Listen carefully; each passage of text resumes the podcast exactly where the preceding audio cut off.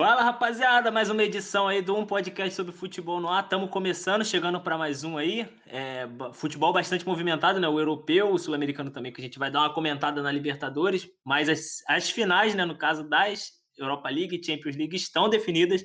Aconteceram, a gente já sabe os finalistas. Vamos comentar muito aqui sobre essa, essa final entre Manchester United e Villarreal na, na Liga Europa.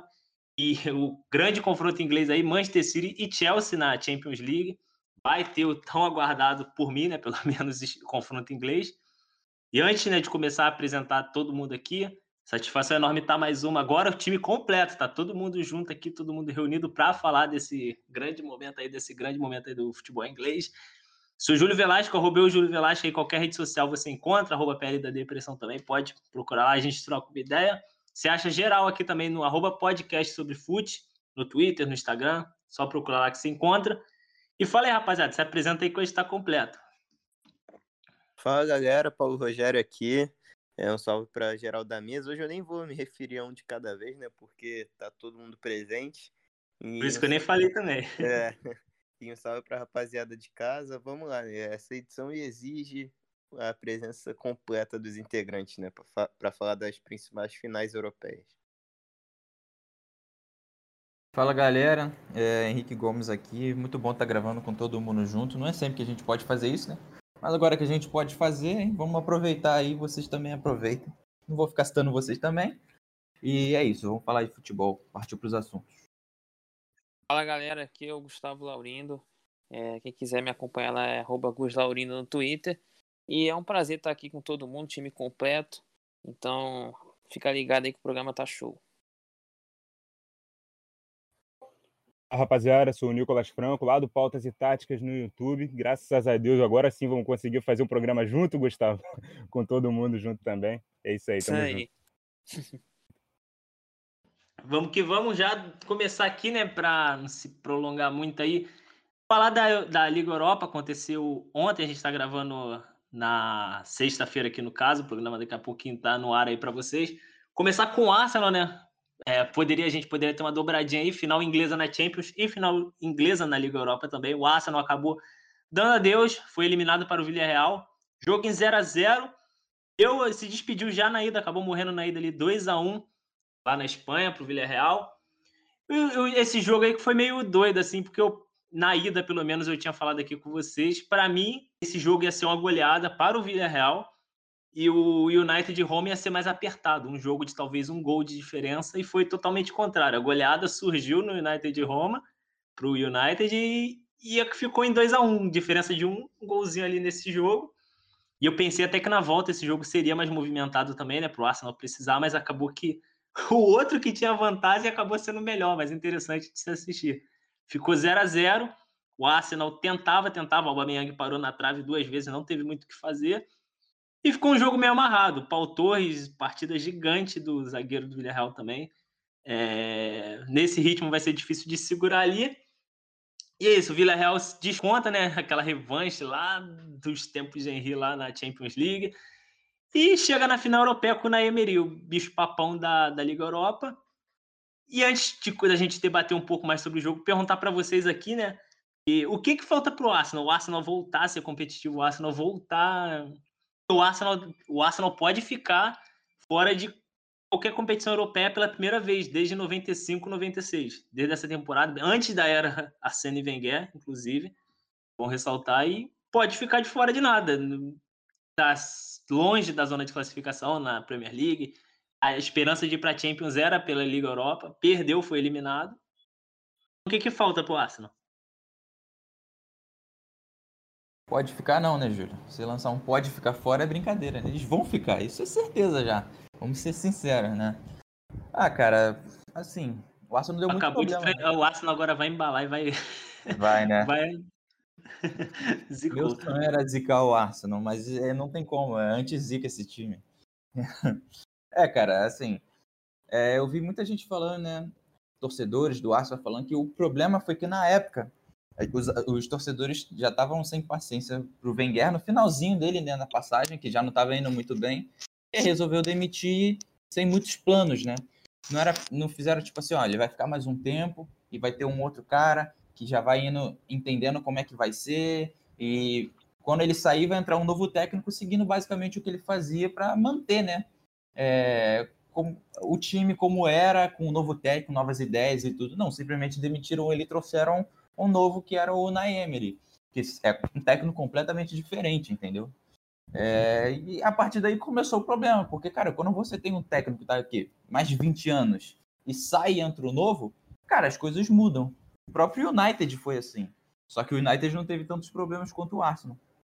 E, cara, outra coisa também, querendo ou não, é que o, o, presidente do Arsenal, essas cabeças grandes assim do time, eles olham para o Arsenal como um. Por exemplo, o Arsenal subiu ou desceu na bolsa de valores, deu lucro ou não deu lucro? Não olham como algo para se investir para ganhar nem nada do tipo, entendeu? Como um time de futebol. É mais assim, ah, vou ganhar um dinheiro aqui. Então, tem mudanças que devem ser feitas, entendeu? E de, de, técnico, desde a parte de diretoria, desde muita coisa que o Arsenal tem que repensar. Eu acho que ficar esse um ano aí fora de competições internacionais já vai fazer com que vários jogadores grandes não queiram ir para o Arsenal, porque ele não vai estar disputando tanta coisa, não deve ganhar a Premier League e não vai disputar ligas europeias. Então, vai ser um ano de mudança aí, com certeza. Não sei nem se o Arteta fica ou se sai. Mas vamos ver como é que vai ser. Tu falou do. Só, tu falou, ah, o Arsenal pode ficar, pode não, né? Ele vai ficar, mas tu falou que o Arsenal não deve ganhar a Premier League, isso é fato, isso é, isso é com certeza, isso é, não vai ganhar a é, Premier é, League. Se ele não fala isso que não ia ganhar, pô, já tava hum. confiante. Zero aqui. surpresa. Mas, pô, cara, isso aí que a Henrique falou, o problema não tá só dentro de campo, né? É muito problema externo. A gente teve recentemente uma confusão da diretoria com um jogador, né, que foi o Ozil, que saiu meio que tretado lá. É, o problema tá na comissão técnica também. Eu acho que o Arteta lá no início, ele, pelo menos para mim, me deu uma falsa esperança assim de que ia. Chegou até a conquistar uma Copa, não, não me recordo qual foi a Copa agora, se foi a da Inglaterra ou a Copa da Liga. FA Cup. Foi a FA Cup? Isso. Então, chegou a ganhar e até o time tava bem, sabe? Mas parece que estagnou. Aliás, estagnou não, né? Caiu o nível. E o Arsenal também não tem, não dá para exigir tanto assim do Arteta, porque as peças não são brilhantes também que o Arsenal tem. Acho que o elenco é um pouco carente ainda em, certa, em certos lugares. E tem toda essa questão aí. O Arsenal primeiro tem que recuperar o prestígio dele, sabe? Porque sem prestígio, é o que o Henrique falou, ninguém mais vai querer vir para o Arsenal. E se ninguém vier para o Arsenal, o Arsenal não consegue se reforçar e fica nesse ciclo aí vicioso de mais atuações em temporadas. Mas, apesar de tudo, eu ainda acho que, por exemplo, recentemente o Arsenal bateu o final de Europa League contra o próprio Chelsea e agora caiu numa semifinal de Europa League. Então ainda tem alguns lampejos. Eu acho que o maior problema do Arsenal nessa temporada foi a constância. E na constância a gente vê o reflexo disso num campeonato de pontos corridos, no qual a gente vê o Arsenal lá em nono ou décimo. Então, isso reflete muito. Na Europa League, que é um campeonato que não necessariamente você precisa ser constante. Você precisa saber jogar o mata-mata apenas, o Arsenal passou. E também são adversários mais inferiores, acredito eu, do que enfrenta na Premier League. Ainda mais a Premier League esse ano, que a gente tem Everton melhorando seu nível, West Ham principalmente, o Chelsea dando essa decolada aí na, na reta final, não, né? Desde a metade da temporada. Então é mais complicada a vida na Premier League e quando ele foi posto a uma prova mais difícil, ele tem fracassado. Cara, eu acho que o Henrique citou um exemplo muito bom, que foi comparar o Arsenal com o United. É, dois técnicos que ficaram mais de 20 anos no, nos seus clubes e quando saiu, obviamente sentiu a falta. E incrível que os dois praticamente vivem o mesmo problema, só que em proporções diferentes. Por exemplo, donos americanos, né, no caso do Arsenal, o Stanley Kroenke, é, e no caso do United, a família Glazer. Então, o problema do Arsenal é muito também fora de campo. A administração parece que assim, o, o Stanley Kroenke fica lá nos Estados Unidos e cuida do Los Angeles Rams, porque o Los Angeles Rams lá é muito bom. É, aqui esquece um pouco o Arsenal, deixa o Arsenal um pouco de lado. Usa o Arsenal como uma empresa, que é assim como os Glazers para o United, usa, usa o clube como empresa para alavancar os negócios. E isso é péssimo. O futebol é totalmente deixado de lado. E também o problema agora no campo. O problema no campo é um Arteta que iludiu um pouquinho, né? E até no campo eu acho que o, o Arsenal ficou parecido com o United, porque eles tent, tentaram técnicos. Né? O United tentou David Moyes, é, Van Gaal, Mourinho, o Arsenal com Emery e aí foi buscou no, na solução no Arteta aí jogador do clube, assim como o United que buscou o Solskjaer. Só que o Arteta vai precisar de muito tempo, cara. Ele precisa mudar não só o Arsenal dentro do campo, mas ele fazer um pouco o essa ponte, né? que vai ligar o fora do campo, diretoria, negociar melhor ali, falar, cara, pô, tô precisando disso, tô precisando daquilo, você não tá vendo isso não, pelo amor de Deus, brigar mais, assim como o Solskjaer faz no United, cobra nos bastidores, né? E às vezes assim, o estilo de jogo do Arteta também eu não consigo identificar, às vezes é um time mais retraído, um time às vezes mais ofensivo. Então, acho que ele precisa ter um time base e aí sim começar a investir um pouco na base, que a base do Arsenal tá dando resultados aí com Saka, Smith Rowe. Tem jogadores interessantes saindo da base do Arsenal. Eu acho que é usar isso. E aí, cara, recuperar um pouco do prestígio, tentar conseguir colocar o Arsenal pelo menos ali como quinto ou sexto na Premier League é, e aí sim poder fazer contratações, não do estilo PP, gastar 70 milhões de libras em um jogador. Né? Talvez contratar um jogador mais barato, de 30, 35, que aí dá para comprar dois jogadores e quem sabe fazer esses jogadores crescerem, até mesmo jogadores ali dentro da Inglaterra. Da Inglaterra. É... Pô, será que o Arsenal não conseguiria tentar um Grealish, né? Que hoje já não está falando mais no Grealish em times grandes. Né? Mas será que o Arsenal conseguiria um jogador desse nível? Que aumenta, ajudaria demais. Embora não seja uma posição lá tão carente que o Grealish joga na ponta esquerda, mas também cabe como meia, mas só que ele é melhor da ponta esquerda para cortando para dentro e tal. Mas é jogadores desse nível aí, jogadores bons como no Burnley tem, e outros times tem. Eu acho que falta um pouco disso o Arsenal. O Arsenal está tentando contratar jogadores assim como o William, Davi Luiz, é, mesmo o William indo bem no fim da temporada passada com o Chelsea, eu acho que o William foi meio que assim. Foi, já, do... já deu o que tinha que dar, sinceramente. O mercado do Arsenal olha muito Chelsea, né? É pontado Exatamente. ali para o lado azul de Londres. É, e você faz contratações assim que parece que você ajuda os seus rivais, né? Porque, pô, você tira jogadores que parece que não servem nos rivais e, e coloca no seu time, aí mistura com os jogadores da base né? Aí você tem um problema ali, talvez, no ataque. Um Alba e um, um Lacazette, sei lá, se vende um e fica com um, eu venderia o Lacazette. E, e, e usa esse cara para reforçar outros setores, já que o, o, aí no mundo do futebol vive uma crise, eu acho que é, é válido. Então, eu acho que falta o Arsenal usar muita base e olhar o mercado interno e um jogadores baratos externamente, fora da Inglaterra. E o Arteta pode, sei lá, pelo menos minimizar esse problema extra-campo, que é do, do dono do, do Arsenal, e tentar fazer essa ponte, cara. Buscar os reforços, olhar mais o mercado. É, o Solskjaer faz muito isso no United, né? Ele deu muito certo, tá dando certo por isso. Que ele vai lá, vou buscar um jogador agora do inglês. Aí pronto, vou buscar. Ah, vou usar esse garoto aqui da base. Pronto, vai usar, tá dando moral, dando confiança. E acho que falta muito isso. Eu acho que o Arteta tem que também moldar o seu estilo de jogo, que eu não, eu não consigo identificar tanto assim. Acho que às vezes ele imita muito o Guardiola e não tem como fazer isso com o Arsenal. E às vezes ele tem um jogo mais retraído. Eu, sinceramente, não identifico o, o sistema de jogo do Arteta. Então, acho que é, é, muito isso que eu falei. É tanta coisa, né? Que o Arsenal tem que mudar que até complica para falar. O, só pegando o gancho ali do que tu falou, o, da, dessa questão da diretoria, dos presidentes e tal, né? Até trazer uma frase do Arsene Wenger na época dos protestos referente à Superliga, que ele disse, né, que futebol precisa, óbvio, foi muito uma indireta pro, pra, pro, do Arsenal específico, mas de uma forma geral, e dizendo que o futebol precisa controlar os proprietários que querem apenas ganhar dinheiro com os clubes.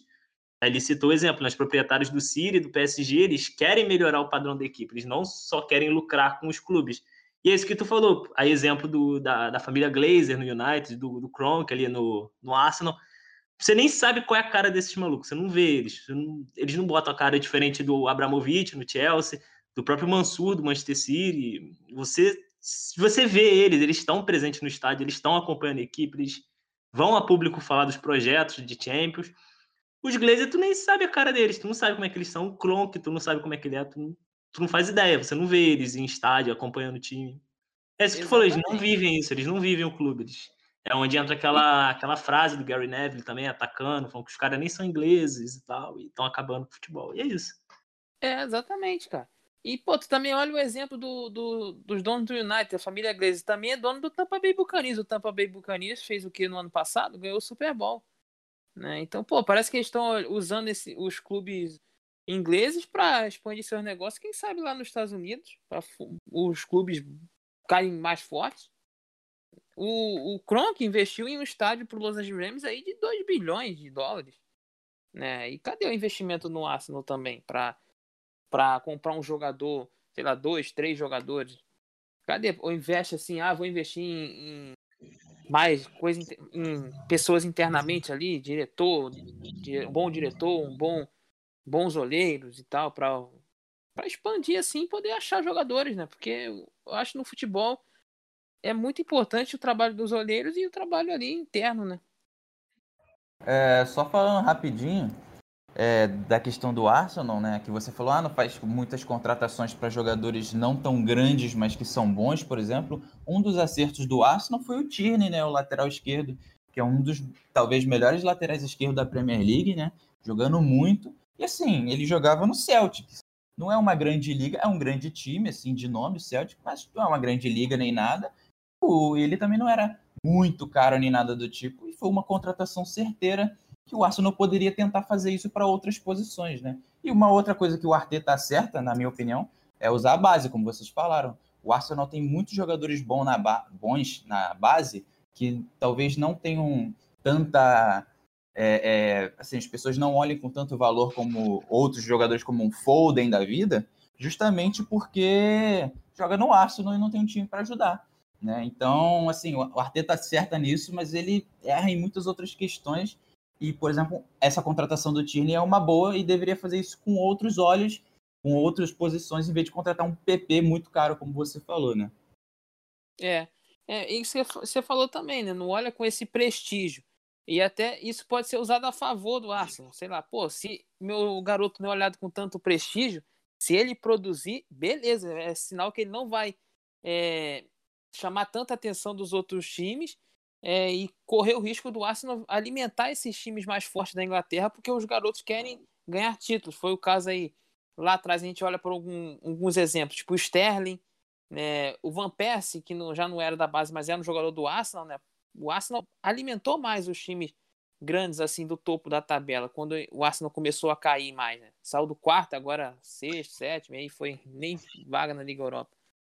Mas então é isso, tem que ter esse cuidado também, usar isso ao favor do Arsenal. Falou, pô, o meu saca, será que ele não vai chamar a atenção do City, do United?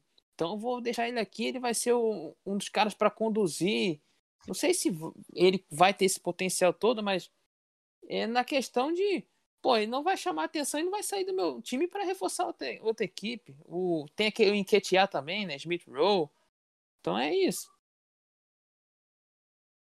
É, eu vou ser mais breve, eu também vou tocar na, na, questão de elenco do Arsenal, que era uma comparação até com a época do Wenger. A gente via muito um perfil de contratação, né? Ele queria contratar jogadores jovens para poder ter um time mais rápido, para poder ter um time que assimilasse mais as ideias dele, poder ter um time que fosse moldado e lapidado por ele, com a filosofia de jogo dele para poder dar certo. Quando desse certo e outros times se interessassem, eles sendo jovens poderiam dar lucro para o time, que também é uma empresa o time também tem que ganhar dinheiro. Com isso, ele ia fazendo algumas contratações mais caras. Mas nesse Arsenal a gente não vê um, uma filosofia. A gente vê, o, o, o, Gustavo pontuou aí vários tipos de contratação. William, Davi Luiz, é, e, e, e Odegar, por exemplo. Contratações de jogadores que já estavam desprestigiados em outros clubes. O Arsenal viu oportunidade de mercado e trouxe. O Tierney, que o Henrique disse, uma contratação que o Arsenal deveria fazer um pouco mais, observar jogadores em ligas mais periféricas e trazer, é, custando menos, para poder reforçar o time da, da, forma certa. Agora, Contratações de Alba Meyang, é, Lacazette, o próprio PP.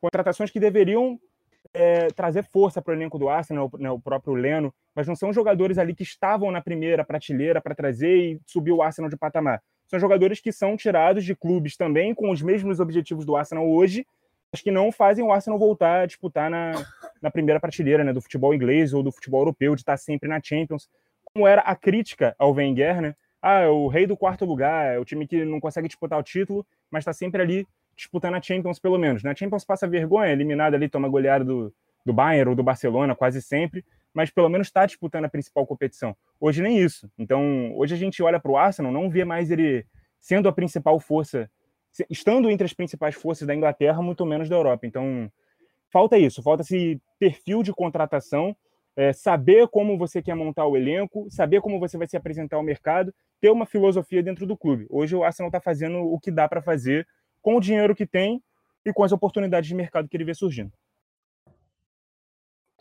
Pô, então é isso. Encerrado aqui, vamos pular para o outro jogo da, da Liga Europa, da semifinal que teve, né? O para mim já estaria resolvido, seria mais pegado na ida, como eu falei, e já seria mais morno, mais fresquinho ali a volta. E não, até que foi um bom jogo, foi um jogo interessante de ver. O United não se deu por vencido, queria ainda buscar vencer a volta, de fato, queria vencer os dois jogos. Começou abrindo o placar contra a Roma, a Roma virou, depois empatou, a Roma acabou, né, fazendo ali com o Alex Telles gol contra, né, do, do United ali para a Roma, 3 a 2 mas foi um jogaço e parecia que viria uma virada histórica. A Roma pressionando, obrigou o De Gea, o De Gea foi fundamental nessa partida, fez defesas muito complicadas, muito difíceis, e eu até cheguei a twittar lá, botei no Twitter na hora, falei, se a Roma mete esse terceiro gol ali na, na hora ali, quando tinha feito 2 a 1 um, o United já sentia, passou a cá, porque só dava Roma, Roma pressionando e o De Gea salvando, salvando muita coisa, voltando a ser aquele De Gea que gerou interesse de Real Madrid, vários clubes, voltando à sua melhor forma. E isso, foi a semifinal com mais gols na história da competição, na história da Europa League. Ficou 8 a 5 no agregado, foi muita coisa.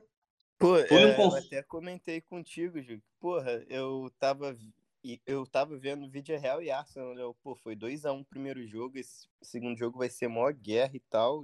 Placar apertado, né? O outro jogo Sim. vai ser feião, porque ninguém quer disputar mais nada e tal. Vai ser só um jogo pragmático. Mas, pô, se eu soubesse, eu teria visto o United de Roma de novo.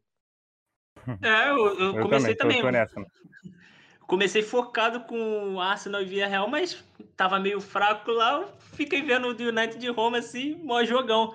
Eu até botei também lá, né? Adoro ver jogador subestimado calando bocas. O Cavani, monstro, deu uma aula ali no, no segundo gol dele, na movimentação. E é isso, o United classificado aí para a grande decisão contra o Villarreal.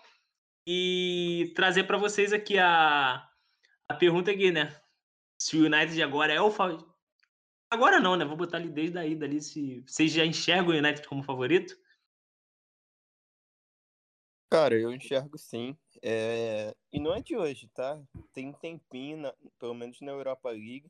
Não vou dizer. Aliás, talvez desde quando ele foi eliminado da Champions, é... ele cai na Europa League assim, a gente vê que, tipo, ele é o clube de mais nome, mais potência e tal. Então a gente tende a dizer que ele é favorito apenas por isso.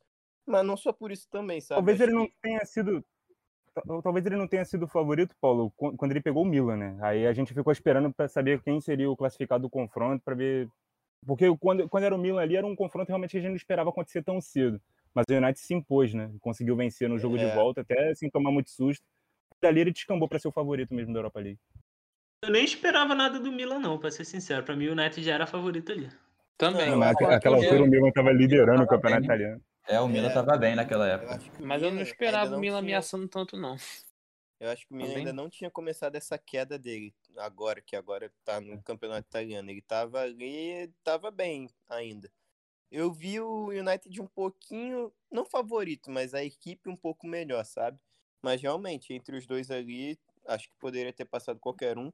O que o Nicolas falou é verdade, a gente não esperava que se enfrentassem tão cedo, né? Tanto que os debates na época foram que esse era confronto de Champions League.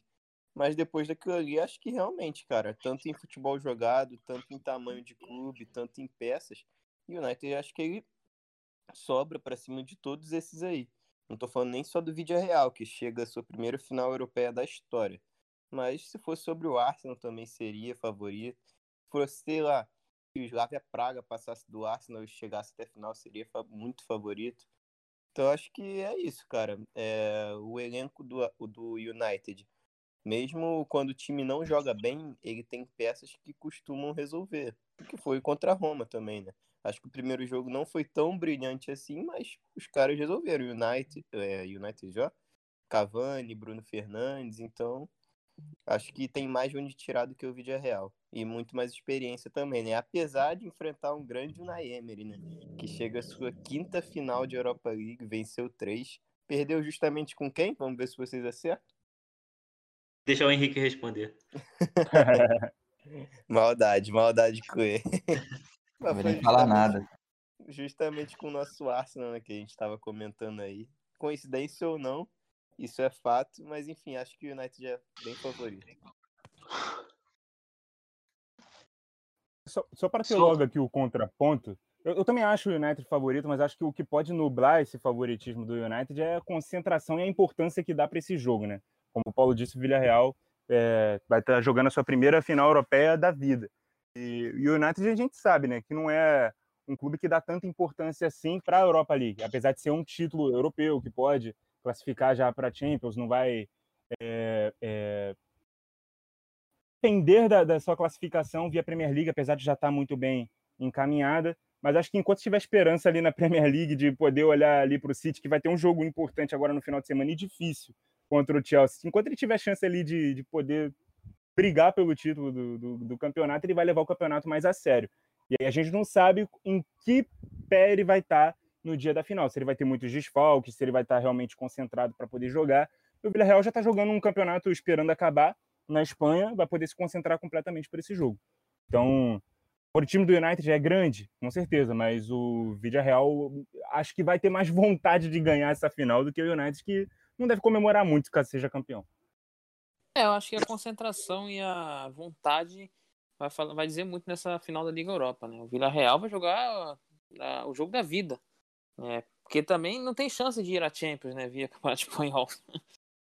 Então. Mas, tipo, rapidinho, já... só, só interrompendo, é, aproveitando que vocês dois concordaram, vocês acham que o United não vai tão com sangue nos olhos assim como o Vídeo Real? Porque, me corrijam se eu estiver errado, mas o último título relevante do United foi realmente a própria Europa League, né? Que foi em 2017, se eu não me engano. Sim, sim. E já tem um tempo, sabe? Então, pô, é, é um time do tamanho do United, tanto tempo assim sem nada. Sim, concordo. Eu, assim, minha... eu ia até falar depois, né? Ia estar o primeiro, talvez o primeiro título do Solskjaer, né? É, assim, o Villarreal vai jogar o jogo da vida, o United vai buscar tentar o seu primeiro título da era Solskjaer, né, cara? Talvez aí. Mas eu acho que, mais que o título, o importante aí é você ver que o United está conseguindo crescer. É, ver que o United está conseguindo a, criar casca. O ano passado perdeu para o Sevilha é, na, na Liga Europa. Mas aí já criando uma casca desse time aí com o Bruno Fernandes, um time mais montado, né? mais perto do, do pronto do que longe e vai eliminado nessa, foi eliminado nessa temporada na fase de grupo da Champions. Eu achei até um pouquinho injusto, né? Mas foi, infelizmente. Eu acho que o United tivesse mais encaixado ali com Cavani, com todo mundo, aquele, aquele início ali é, que contratou alguns jogadores, tinha que encaixar, muitos jogadores com Covid, é, não voltaram tão bem. O United foi melhorar a sua forma física dezembro, janeiro, depois teve outra queda ali, voltou. Eu então... acho que o United acabou sendo eliminado meio que pra ele mesmo, né, cara? Porque ele perde aquele jogo pro Istambul Basaksehir e sim, depois sim. ele perde pro PSG em casa num jogo que ele jogou melhor para mim. Então foi, foi um pouco de azar com incompetência também. Sim, sim, mas, mas também assim, eu, eu vejo nesse quesito da criar casca também, né? Quesito também físico, lá do. Perdeu assim, num, pro, Basak, pro Basak servir bizarramente, né?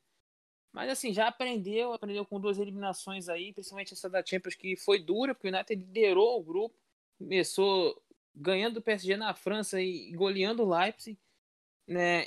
E é a chance do United falar assim, pô, criei bem agora. Agora estou bem firme para chegar na próxima Champions e tentar algo melhor, sei lá, umas semifinais. Eu acho possível. Se reforçando, indo bem, eu acho o United capaz. Eu vejo o United até mais forte que muitos times que passaram aí da fase de grupo. É, então, eu acho que para o United vale mais isso. Eu acho que vale muito mais para o Solskjaer. E o Solskjaer com certeza vai passar isso para o time do United. Agora, o Villarreal não é bobo, não. O Villarreal vai para cima. Pô, vocês falaram que o United talvez tenha vontade por conta dessas razões aí que o Gustavo falou, eu concordo. Mas eu também acho que o, o Vila Real deve ir com muito mais vontade, porque é um título internacional e é uma final que eles estão querendo chegar há muito tempo. Né? Então eu acho que o Vila Real sai com mais sangue nos olhos e eu acho que assim, não sei o que vocês acham, mas acho que o United tem mais a perder na teoria, né? o Vila Real ele perder a final para o United, pô, ok, né? Chegamos na final depois de muito tempo, não chegamos sempre, perdeu para quem? Para o United. Agora o United, sabe? Chegar na final e perder para um Vila Real, que é um time que está assim no meio de tabela da La Liga. Tem um time bom, tem o Naemery, que é o rei de Copas da Europa League, mas assim, o United tem muito mais a perder, porque é um time que está em segundo lugar na Premier League, que está indo para Champions. Então, eu acho que nesse sentido, isso pode dar um gás para o United ter mais vontade para jogar, porque assim, Vila Real perder, ok, acontece, triste, mas o United, pô, perdemos um título porque a gente poderia ganhar, fizemos uma campanha boa e somos um time de Champions League. Não é para a gente estar tá aqui, não é para a gente estar tá numa Europa League, entendeu? Então, nesse sentido, o United tem mais a perder e pode dar um gás a mais de vontade para eles, né? Nisso, acho o United bem favorito também como time. É, eu, é, eu também concordo. acho. Eu também acho assim. É, eu acho até que o United já tá meio que preparando assim para focar na Europa League, né? Porque tu olha o jogo contra o Leeds, é um jogo onde ele poupou o Rashford, né, que não tá bem, tá lidando com problema no tornozelo. Aí ele volta e meia poupa o Pogba e tira às vezes o Bruno Fernandes antes assim, de terminar o jogo. O Bruno Fernandes é fominha, né? Então é normal. O Cavani não joga a Premier League, joga a Europa League, então acho que eu acho que o United vai vai bem, vai focado assim para ganhar, vai entrar para ganhar. Agora não sei, pode relaxar no meio do jogo, não sei. Às vezes fica sempre essa dúvida, parece que fica meio relaxado na Europa League, não, não liga tanto, se perder, perdeu. Por isso. Tu falou que o Bruno Fernandes é meio fominha, ele tinha falado, né, que quando ele era criança, ele jogava 7, 8 horas por dia, dia todo. Aí hoje jogar 90 minutos para ele é tranquilo, pô. Dois dias, 90 minutos, ah, tá de boa. Aí ele quer jogar sempre mesmo. Ainda mais na fase que tá vivendo. tá voando alto aí. E só dando minha resposta aqui também, né, sobre isso. Eu acho que o United se torna favorito por esse peso, essa, esse, essa tradição que já tem, né? Já ganhou a própria competição. Ó, ó, já vai ele, já vai ele puxar a sardinha pro vídeo real de novo, ó. falar, falar os fatos, pô. O United eu acho que é o favorito para esse confronto, pelo que eu falei, né? Ele é, é o Manchester United, né? Uma das camisas mais pesadas da Inglaterra, para muitos a maior. E pega um Villarreal. O Villarreal vem em grande momento, vem em boa fase. Teve um jogo até meio sonolento ali contra o Arsenal, mas vem jogando um futebol convincente, tem uma zaga bem estruturada e está na sua primeira decisão. Eu, eu acho que isso vai dar um ânimo a mais para o Villarreal, mas não acredito que isso vai fazer o United estar desfocado, estar ah, não, a gente não era para estar tá aqui, não sei o que. Acho que não, acho que vai ser de igual para igual. É, vocês falaram do primeiro título, do Solskjaer é grande, assim. Seria um grande título também de Bruno Fernandes, desde que chegou, de boa gente ali. O próprio Cavani também nessa reta final seria uma despedida. Eles vêm jogando, vêm jogando muita bola. Eu acho que jogador do Manchester United vai querer ganhar isso com certeza. E ainda mais também no, no, atual contexto que a gente tem, né? O Manchester City líder de Premier League, o Manchester City finalista de Champions League, então, com todo o protesto envolvendo ali pela família Glazer que a gente falou, a torcida já acordou depois desse, desse absurdo ali da Liga da, da Superliga, então é uma resposta. Eu acho que a direção vai querer muito que o time ganhe isso para ser uma resposta. Tanto da diretoria ali de ah, a gente está buscando título, hein? a gente tá, vai melhorar, hein? quanto para essa resposta também de ver um rival. Ver o Manchester City ganhando, pode ganhar tudo, né? vai ganhar a Premier League, obviamente, já está muito bem encaminhado para isso, e pode ganhar ainda a Champions League. Então, imagina, isso acontece e você ainda é vice de uma Europa League. Então, as coisas iriam piorar muito ali, em meio desses protestos, e ainda mais depois do escândalo da Superliga. Então, acho que vai ter sangue no, nos olhos para os dois lados. Vai ter muita. Acho que o jogo promete, mas eu acho que o United é favorito sim. Ainda mais depois dessa semifinal que fez contra a Roma. Repleta de gols. A, a ida convenceu muito mais do que a volta, mas tem jogo. Bom, Júlio, galera, saindo da Europa só um pouquinho, né, vindo um pouco para a América do Sul, para a gente lembrar da Libertadores da América, resultado dos brasileiros aqui no meio de semana. Tivemos três goleadas, né? O Internacional venceu por 6 a 1 o Olímpia do Paraguai em casa, já lidera o seu grupo, tem sete gols de saldo em relação ao Always Ready, que venceu o Deportivo Tátira também na rodada por 2 a 0 Internacional se recuperando muito bem é, da derrota em casa, da derrota fora de casa, perdão, para o próprio Always Ready na primeira rodada. No grupo C, a gente também teve a goleada do Santos, 5 a 0 sobre o The Strongest, em casa também. É, já ganha um respiro nesse grupo, ainda não resolve muito a vira do Santos, está em terceiro lugar, mas viu, por exemplo, o Barcelona de Guayaquil é, derrotar o Boca Juniors. Então o Barcelona dispara no grupo, tem nove pontos, ganhou as três primeiras rodadas, e o Boca, que tinha vencido os dois primeiros jogos, perde aí o terceiro, fica a três pontos, então, do Boca, o Santos, ainda vivo nesse grupo, respirando por aparelhos, mas ainda está vivo, não está morto o peixão, não, hein? E o Atlético Mineiro, no grupo H, derrotou por 4 a 0 o Cerro Portenho, com grande atuação do Hulk, inclusive, que foi às redes duas vezes. O Atlético já lidera esse grupo com sete pontos. O Cerro Portenho, que foi o adversário desse jogo, é o segundo colocado com quatro. O outro jogo do grupo, o Laguaira, é, empatou com o América de Cali em casa por 0 a 0 Bom, Nicolas, e falando dos outros clubes brasileiros aqui, né? Teve o Palmeiras que ganhou de 2 a 1 do Defensa Justiça, né? Agora está com nove pontos é, no grupo, ganhou os três jogos. Em segundo está o Defensa Justiça e o Independente Del Valle com quatro pontos, ou seja, tem cinco pontos de vantagem ao segundo colocado. Já dá para a gente dizer que o Palmeiras está muito bem encaminhado para essa classificação. Todos os anos sempre está em primeiro, sempre com 100%. Será que esse ano vai estar com 100% também na Libertadores, na fase de grupos, né? Talvez sim, porque está muito bem. Então, o Palmeiras já está com uma situação bem tranquila, né? No grupo D também teve o Fluminense que empatou com o Júnior Barranquilha. Falando aqui, sinceramente, garfaram o Fluminense, hein? Acho que garfaram o Fluminense, mas está em primeiro no grupo junto com o River com cinco pontos. É, e três pontos de vantagem em relação ao terceiro colocado e o quarto, que é o Júnior Barranquilha e o Santa Fé. Um grupo que está até bem equilibrado. Uma vitória ali do Júnior Barranquilha e Santa Fé pode já dar uma bagunçada no grupo. Mas assim, se você levar em consideração que o Fluminense, estava um tempo sem vir para Libertadores, empatou com o River, está em primeiro do grupo, acho que está bem esse, essa situação do Fluminense aí. E como vai pegar o, o River só na última rodada, dá para tentar resolver contra o Santa Fé e contra o Júnior Barranquilha nessa quarta e quinta rodada, até porque vai jogar em casa, então é mais tranquilo. Então, boa sorte aí pro Fluminense. No grupo E, né, teve o São Paulo, né, que empatou com o Racing. São Paulo que jogou muito bem no primeiro e no segundo jogo. Nesse jogo aqui, a gente até esperava que fosse um pouquinho melhor, mas tudo bem, empatou com o Racing, está em primeiro do grupo, o Racing está em segundo com cinco pontos. E a diferença do São Paulo para o terceiro colocado é de cinco pontos também, ou seja, tá, dá para dizer sim que está bem encaminhada, né? Terceiro colocado do grupo, que é o Rentistas. Então, acho que assim, São Paulo, se o São Paulo manter isso, acho que é mais tranquilo para ele classificar. Então, acho que tá de boa, né? E o outro clube, né, é o Flamengo, que também, assim como o Palmeiras, tem nove pontos no grupo, né, 100%. Ganhou da LDU lá na casa deles por 3 a 2 primeiro tempo, muito tranquilo, fez os 2 a 0 achamos que ia ser uma goleada ou tudo. E no segundo tempo já deu aquela pesada, já tomou dois gols, saiu o Diego Alves, entrou o Neneca, teve aquele susto, mas no final o Gabigol foi lá e resolveu. E agora o Flamengo fica tranquilo na primeira colocação do grupo, né? Em segundo está é, a própria LDU com quatro pontos. E em terceiro está o Vélez com três pontos. Então o Flamengo tem nada mais, nada menos do que seis pontos de vantagem em relação ao terceiro colocado. Dá para dizer que já está muito, mas muito bem encaminhada essa classificação. Vai ter que perder os três próximos jogos, os outros times ganhar, e difícil.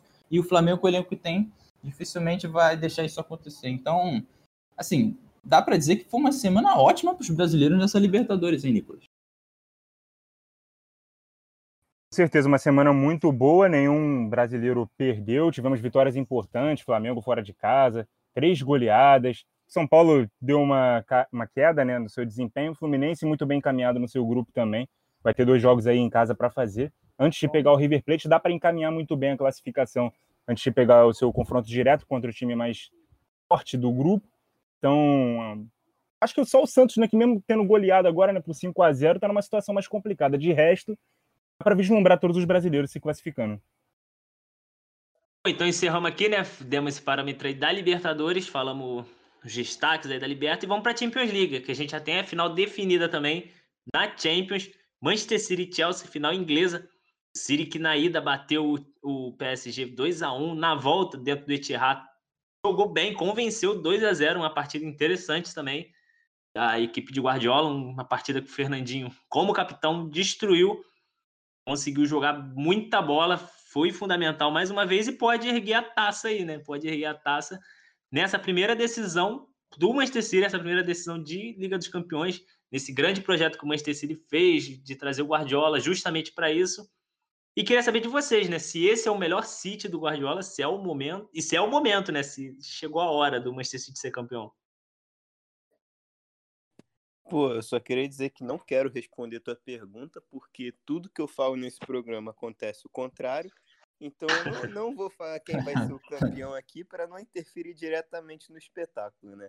Porque eu palpitei PSG na final, deu City. Eu palpitei Real Madrid e deu Chelsea. Então eu também não tô com moral nenhuma para palpitar. Vou passar a bola para os amigos aí. Então, beleza, vou, vou, vou ter a honra aqui. Vou começar então.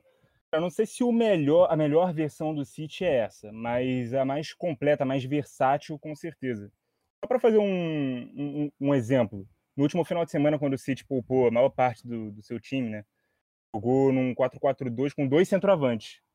Jogou com Agüero e Sterling nas pontas jogaram. É, aliás, jogou com Agüero e Gabriel Jesus nas pontas, Sterling e Ferran Torres. Normalmente o time titular não vem tendo nenhum centroavante, vem tendo dois meias, né, jogando mais avançados, né, o De Bruyne e o Bernardo Silva, os atacantes estão pelos lados do campo. Né? O Foden, que é meio atacante, ponta, jogador bem versátil, é um, é grande símbolo que é esse time, do que pode ser tão versátil esse time. E o, o Marres, que foi o grande nome do jogo, com dois gols é, na, na, na, outra ponta, na ponta direita. Então, acho que é o mais completo, o que consegue se adaptar melhor às situações, inclusive jogando a favor, né, com seu resultado a favor na primeira partida é, podendo perder por até 1 a 0 decidiu é, abrir mão um pouco da posse de bola, né? um, um jogo completamente diferente do que o Guardiola prega, é, jogando um pouco mais contido é, lá na defesa, espetando um contra-ataque, fazendo um primeiro gol com ligação direta do Ederson e fazendo um segundo gol num contra-ataque. Então a gente vê essa versatilidade que se tem o City, algo que era impensável há poucas temporadas atrás. O melhor em termos de espetáculo, para mim, não foi nem o que conseguiu a, a, a tríplice, 18 e 19 não. Para mim foi o que conseguiu a liga dos 100 pontos em 17 e 18. Apesar de ter sido eliminado pelo Liverpool nas quartas de final, perdido também a FA Cup, eliminado por um time de uma outra divisão, né, que nem era da Elite, nem era da Premier League. Mas era o time que deu mais espetáculo, que jogou bem mais vezes. Tipo, pra mim era o ia... futebol mais consistente. Só te interrompendo, eu ia falar isso, porque, cara, eu acho que quando a gente pensa no melhor City, o, a mesma coisa acontece comigo, o que você citou aí. Vem na cabeça esse do, da 17-18, né? Daquela temporada. Mas será que é o melhor? Eu já me peguei fazendo essa pergunta. Porque, é. como você disse, eu acho que o City hoje tem mais repertório. E eu acho que aquele City conta muito por ter sido o primeiro City do Guardiola formado. Porque ele teve uma temporada antes, mas foi muita adaptação, montagem de elenco. Aí o da 17-18 uhum. impressiona muito mais, realmente. Agora, esse City eu acho que ainda tem mais mérito, sabe? Porque é um City que a gente. O Guardiola estava em final de contrato, a gente pensava, pô, uma cara de fim de ciclo e tal, no final, no, no início dessa temporada. Aí ele renova, a gente fala, caraca, se ele renova é porque ele enxerga um potencial ali. Então acho que tem muito disso, sabe? Ele se reinventando em algo que já parecia que ele tinha extraído o máximo. É, eu acho que uma das razões da gente talvez ter essa impressão de que o, aquela temporada antes né, de 17 e 18, né, do City foi absurda é porque essa ele começou mal. Porque se ele começasse essa temporada jogando o que ele tá jogando de janeiro para cá, a gente ia falar, talvez é a melhor temporada do Guardiola. Então, assim, temporada como um todo, dificilmente essa pode acabar sendo a melhor, porque as outras ele começava do início ao fim indo muito bem. Essa ele começou mais um pouco mais da metade, né? Um pouco antes da metade para cá. Mas no geral, cara, assim, se você for botar em questão de resultado, é melhor. Porque as outras eles tinham um melhor futebol, mas não necessariamente era melhor nos mata-matas. Essa aqui talvez não tenha o melhor futebol, mas ela é, ela é bom no ataque, bom na defesa, bom em mata-mata, bom em pontos corridos, então ela é talvez a mais completa, por assim dizer. É, eu concordo é, exatamente. Era, era nesse ponto que eu ia chegar rapidinho, Gustavo, que eu vou fazer um comentário aqui rápido. É, depende do que, do que você dá mais ênfase. Você dá ênfase para as atuações do time, se você dá ênfase para o resultado. E em resultado, se você falar, ah, esse time aqui foi o único do Guardiola pelo City que conseguiu chegar numa final de Champions. Aí se perde, já não tem mais o resultado. Também não vai ser a temporada que ele conquistou mais títulos. Essa foi a 18 e 19. É, para mim, a 17 e 18 eu dou mais ênfase ao campo e bola, porque eu acho que o trabalho do técnico é isso, cara, é o desempenho do time. O resultado é um, uma junção de muitos fatores, né? Tem o fator é, é, elenco, tem o fator quais são seus adversários, em que nível de trabalho você está. E, e, naquela, como o Paulo disse, era a segunda temporada dele no City, então impressiona muito pelo o estágio que ele chegou numa temporada de reconstrução, vindo de uma temporada de reconstrução e de adaptação ao futebol inglês. Hoje ele, claro, está muito mais adaptado e até por isso, isso até explica essa temporada dele ser mais completa. Ele meio que aprendeu errando tanto. Aquela era a segunda temporada dele lá, então eu dou mais ênfase a isso. É, eu acho que esse é o melhor City. Não é, não tô falando só de futebol no campo. Eu acho que o City que enche os olhos do público é aquele City sem pontos, né?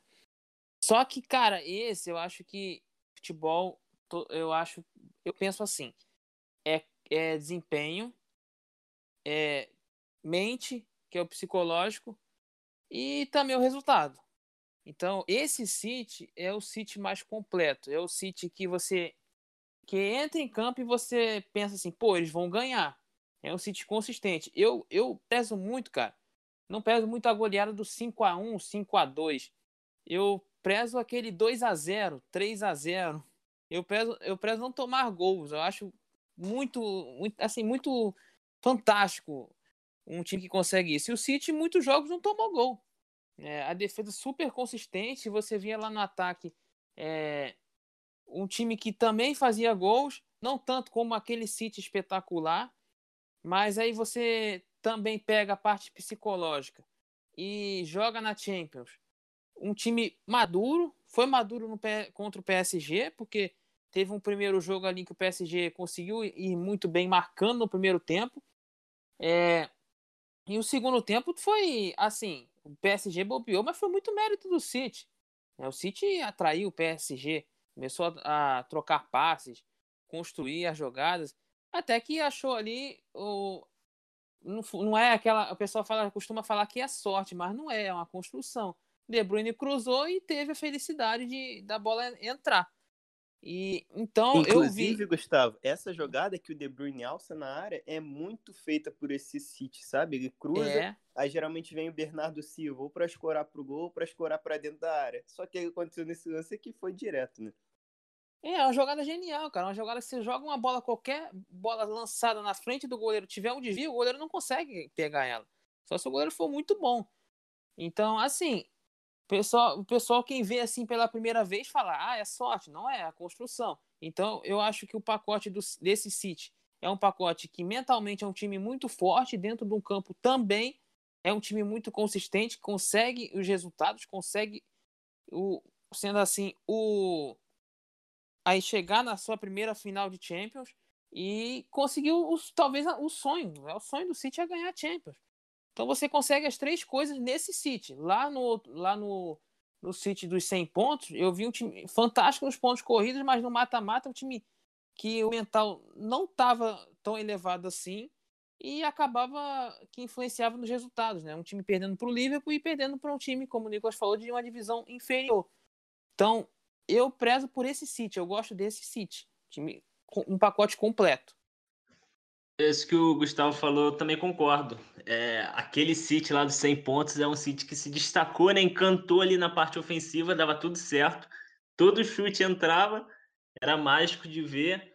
E mas era um time meio meio leads, assim, vamos dizer, né? Um time que fazia 4, 5 gols, tomava 3, 4. E, e era muito nisso, onde acabou perdendo Champions League, foi, caiu precocemente ali também, né? Não chegou nessas fases mais agudas da Champions e caiu. E esse time já é esse City no recorte ali, né? Recorte pós Rubem Dias.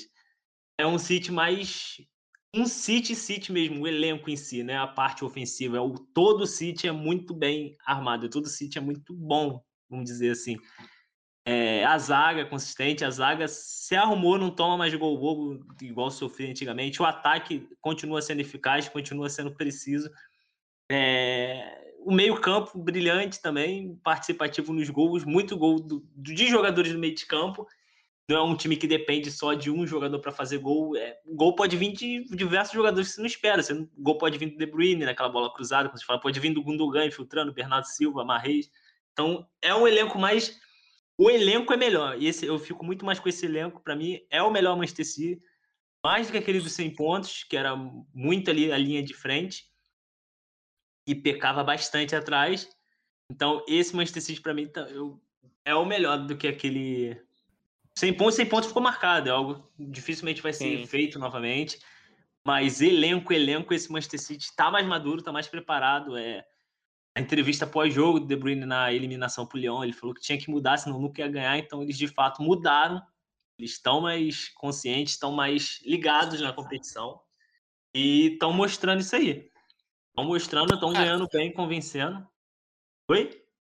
É, outra coisa assim que, que vocês estão falando, tá, tá assim, convencendo e, e, ganhando. Só que você olha assim, a capacidade também do, que o Guardiola tem, cara. Ele, o que, qual o time que fazia muitos lançamentos? O Liverpool com o Arnold e com, com o Robertson. E o Guardiola foi lá, também olha o adversário, qual o estilo de jogo que tá dando, que tá dando certo e colocou isso também no City. O lançamento do Edson também é muito isso. É, eu concordo eu com uma, vocês, uma... cara, eu acho. Oi, pode falar. Eu queria trazer só um dado rapidinho pelo que foi dito aqui na questão de tomar aquele City de 17, 18 tomar muitos gols. Eu fui fazer um comparativo. City 17-18, que termina com 100 pontos, faz 106 gols só na Premier League e, e, e, sofre 27. Esse City, com 34 rodadas, marcou 71 e sofreu 24. São só três gols a menos, com quatro jogos a menos. Então, isso não é um City tão consistente, tão mais consistente na defesa do que aquele. Ou aquele não era tão frágil na defesa do que esse. Então, então, mas só é, para trazer mas... um dado aqui como número mente. Que é mas questão do só, é mental, é... cara. Não, não, mas é aquela que eu falei. no início da temporada ele não estava tão bem assim. De... Mas Exatamente. se você for pegar uma média geral, assim, da temporada aquela, e a média. Recorte. Isso, esse recorte, assim, de. Acho que agora. Vai recorte pós-Rubem Dias. É, exatamente, assim, mas assim, dezembro, janeiro para cá, esse City ele é muito mais. Muito Nem janeiro, cara. Eu acho que a sequência invicta. Dezembro. Invicta não, só de vitória do City começa em novembro. É, é. Então, mas, é, mas tem muito disso, cara. Aquele City era a segunda temporada do Guardiola, onde ele traz muitos reforços, ele perde alguns e ainda tem problemas na defesa. Esse City já é da quinta temporada consecutiva do Guardiola e ele traz um reforço pontual para arrumar essa questão defensiva. E ainda assim começa a temporada instável como você disse. E aqui, lá aí... naquela, naquela segunda temporada dele pelo, pelo, pelo City, já começa arrebentando e vai arrebentando até o final. Tem o problema lá dos, do, do, dos jogos no mata-mata, mas ali a gente não vê a consistência de um trabalho, a gente vê a consistência no trabalho nos pontos corridos. É, eu acho que esse ano, o City, tá, o melhor City, eu acho que é esse ano, esbarra em uma dificuldade mundial, cara. Pô, a pandemia começando a temporada em outubro, você tem menos tempo de, de intervalo, não tem tanto tempo para trabalhar uma pré-temporada. Então, acho que, que o Guardiola também tem muito mérito em ajustar o time ao longo da temporada. Então, acho que talvez o recorte daquela temporada para essa, eu acho, não acho ideal é, comparar. Eu quero comparar o, os ápices. Eu acho que o, o ápice desse City é melhor do que aquele ápice de 100 pontos. O mental é muito forte nesse mental desse City. Bem é, melhor é, do tipo, que do, do último. Eu acho, eu entendo a opinião do Nicolas e, tipo, é super plausível, eu nem, nem questiono ele por isso, mas vou dizer porque eu prefiro esse City de hoje. Se a gente pegar o mental aí que o Gustavo falou, pô, nem se compara, né? O de hoje parece estar muito mais pronto para competições como um todo do que aquele City lá. É... Outra coisa. É normal, né? Cinco temporadas. É, sim, normal. Mas, mas então, é evolução. Igual, tipo, o futebol de antigamente. Hoje o futebol evoluiu e é melhor. E esse é um dos pontos que eu prefiro esse City, porque evoluiu. Como você mesmo disse, ele tem mais repertório, ele ataca com lateral por dentro, com lateral por fora. O goleiro hoje é melhor do que aquele goleiro, por mais que seja o mesmo, o Ederson tem uma importância maior hoje. A zaga. Mais madura também. É, a zaga, por mais que em números seja parecida, mas eu acho que você se sente muito mais confiável hoje com o Rubem Dias e Stones do que naquela época com o Otamendi, por exemplo. É, é o Otamendi e Laporte. É, hoje... também, de, também de Company, na verdade. O Laporte chega no fim da temporada. É. é, tava, tava nas últimas ali do Company. Hoje, por exemplo, você tem o melhor Gundogan da, da vida do Gundogan. É, você tem um Rodri que. Eu já cansei de falar isso aqui, o Rodri não me encanta tanto assim. Acho que o Fernandinho em 17, 18 entregava mais. Mas hoje você ainda tem o Fernandinho, sabe? Você só não tem ele jogando com tanta frequência assim por conta da idade. Você tem o De Bruyne, que a 17, 18 dele foi mágica, mas essa temporada o De Bruyne é muito boa. Ainda é o De Bruyne, sabe? E eu acho uhum. que no ataque você tem muito mais repertório para rodar, como você disse. Como a gente está dizendo. É, lá em 17, 18, acho que era um trio de ataque definido, né? Era Sané, Agüero e Sterling. Hoje joga o Marreis, o Foden, joga o Bernardo Silva, por mais que esse a gente tenha como titular hoje em mente, durante a temporada ele rodou muito, jogou o Sterling também, jogou Ferran Torres, jogou Agüero, jogou Gabriel Jesus. Então isso é repertório também. E eu acho hoje um Guardiola mais inteligente, sabe? É, por exemplo, naquele jogo lá contra o Liverpool, porque ele é eliminado em 17 18, ele tenta partir para trocação com o Liverpool. Ele, aquele Guardiola agredia todo mundo. E talvez por isso seja o que mais era legal de ver, o mais divertido, porque você se divertia mais, um time atacando o tempo inteiro, mas sofreu nas transições do Liverpool. Hoje, o Guardiola ele não tentou agredir o PSG, ele já tinha vantagem, ele jogou com inteligência, jogou de uma forma que a gente não esperava com o City lá atrás, fechando os espaços e conseguiu sair no contra-ataque. Ganhou todos os jogos do mata-mata da Champions League. Então, e parecia que... que o Manchester City que precisava do gol para classificar. Porque é, pressionava em cima, não dava saída por Keylor Navas, pressionando todo mundo dentro da área. Tinha três jogadores do City dentro da área. E, e ao mesmo tempo que ele fazia isso, quando ele abaixava as linhas, ele não foi agredido de forma contundente, sabe? O PSG não teve grandes chances no jogo. Então, acho um City mais completo em termos de elenco. As peças individuais eu acho melhores, como eu citei aqui algumas. Um Guardiola mais evoluído também. E aquela Premier League fez 100 pontos, foi incrível, ganhou com sobras. Essa Premier League não fez 100 pontos, mas está ganhando com sobras também. Então acho que é cada um em seu cenário, sabe? Acho que hoje o City precisou fazer tais pontos e já é campeão com sobra. Naquela época ele precisou fazer mais, beleza. Mas acho que no fim o resultado é o mesmo, sabe? E a gente tem que contar também que chega na final da Champions League, o City do Guardiola não conseguiu isso em nenhuma outra ocasião. Então, acho que por mais que tenha conseguido tríplice coroa já anteriormente, só na Inglaterra, agora a gente pode conseguir. A gente não, né? O City pode conseguir uma tríplice coroa oficial mesmo, sabe? Que é aquela a Liga, a Copa e a Champions. É, não é, não é fake cup, né? Mas é uma tríplice coroa, né? E você falou até do De Bruyne e cara, eu acho esse, esse De Bruyne melhor também. Assim, não é tão espetacular em números, mas só que, cara, ele chama tanta atenção, e mesmo assim, chamando tanta atenção de marcadores, ele consegue ainda é, ser incrível. Então, eu acho que além disso, tem um De Bruyne mais maduro também. É outra peça individual que melhorou também. Então, quase eu todo, acho que, quase todo melhorou. Eu acho que o De Bruyne 17-18 foi o primeiro grande De Bruyne, sabe? Que a gente viu aquela. Isso. O De Bruyne sempre foi um bom jogador. Mas ali em 17-18 ele vira, tipo, de um jogador 4 estrelas para um jogador 5 estrelas, sabe? Acho que é. a partir dali a gente vê um De Bruyne no mais alto nível. Mas eu Você falava aquela... De Bruyne bola de ouro, pô. Já é, meteu o nome dele. Tudo, acho que isso tudo começou naquela temporada, sabe? Por isso que às vezes eu destaco mais aquela do De Bruyne. Mas acho que o nível dele é muito próximo. A é... entrevista dele do pós-jogo pro Lyon foi absurdo, que ele falou que tinha que mudar. Ali já dava para sentir já que era outra postura, então a gente começou até a se especular, né? Falou, pô, a entrevista, as palavras dele foram duras. Será que o De Bruyne vai deixar o Manchester City caçar um novo rumo para buscar Champions? E foi bem pesado mesmo, que ele falou que tinha que mudar, mudar e mudou. Não só ele, como todo o time, todo o elenco. É, eu só terminando aqui, né, rapidinho, eu concordo com tudo que vocês falaram, né? Vocês também, o Paulo ainda falou, né, que o City antes ganhou voando, com muitos pontos de sobra, e agora também. Só que agora também tem o fator Champions, chegou na final, e isso é um ponto a ser relevante, mas ele não simplesmente chegou na final. Porque só chegasse na final já é um mérito. Mas ele chegou na final perdendo só um jogo, que foi na fase de grupos, quando já meio que já, já estava classificado né, naquele jogo contra o Porto, entendeu? E ganhou direto, tomou o quê? Quatro gols na Champions até agora, só quatro, cinco gols no máximo. Ou seja, tem a melhor defesa junto com o Chelsea, tem, ganhou quase todos os jogos, ganhou quase tudo assim, com autoridade. Então, assim, é, depois que o City acordou, ele voou em todas as competições, exceto na final da, da Copa da Inglaterra, que perdeu para o Chelsea, né? E até acho que até jogou não tão bem, mas também não estava com o time completamente titular. Mas mesmo assim, cara, essa temporada do City é completamente espetacular.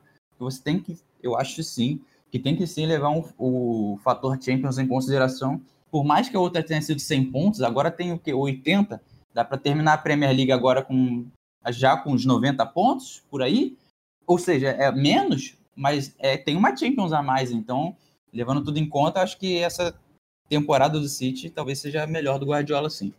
É, o único, a única coisa que me fez duvidar um pouco desse City foi o confronto contra o Borussia Dortmund. Foi um confronto que o City. Eu falei, caraca, será que vai voltar a ter aquele City que, que vacila na Champions, foi o confronto mais difícil do City nessa Champions, foi contra o Borussia.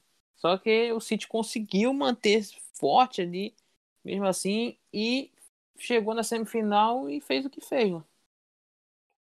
É, então eu citei né, umas duas vezes a entrevista do De Bruyne, eu estava até dando uma olhada aqui de novo né, nas palavras que ele usou, é onde ele diz que pô, o elenco, ele num tom né, bem raivoso, bem frustrado, ele dizendo que pô, o elenco tem que mudar urgentemente, a, os, os donos do clube, né, a FIFA e tudo mais, ver esse ritmo de jogo que estava pesado e os jogadores, apesar de não ser desculpa, tinham que mudar.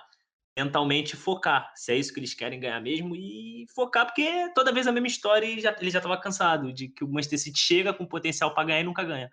Ele meio que dá a entender que ele já estava cansado disso. Onde gerou esses boatos ali que eu falei, que ah, será que o De Bruyne vai sair? Vai surgir proposta de um outro clube aí pra que dê condições dele ganhar, mas não, ficou, mudaram realmente e tá aí agora, na final da Champions. Final é essa que ele vai fazer com o Chelsea, né? Nosso outro finalista. Chelsea também, assim como o Manchester City, consertou bastante ali, né? A casinha lá atrás, arrumou sua defesa, cresceu muito na temporada com o Thomas Tuchel, bateu o Real Madrid. A ida, né, foi um a um, venceu bem também, jogou bem, convenceu, superou o Real Madrid nas duas partidas. A volta foi 2 a 0 3 a 1 no agregado. E tá aí, na final.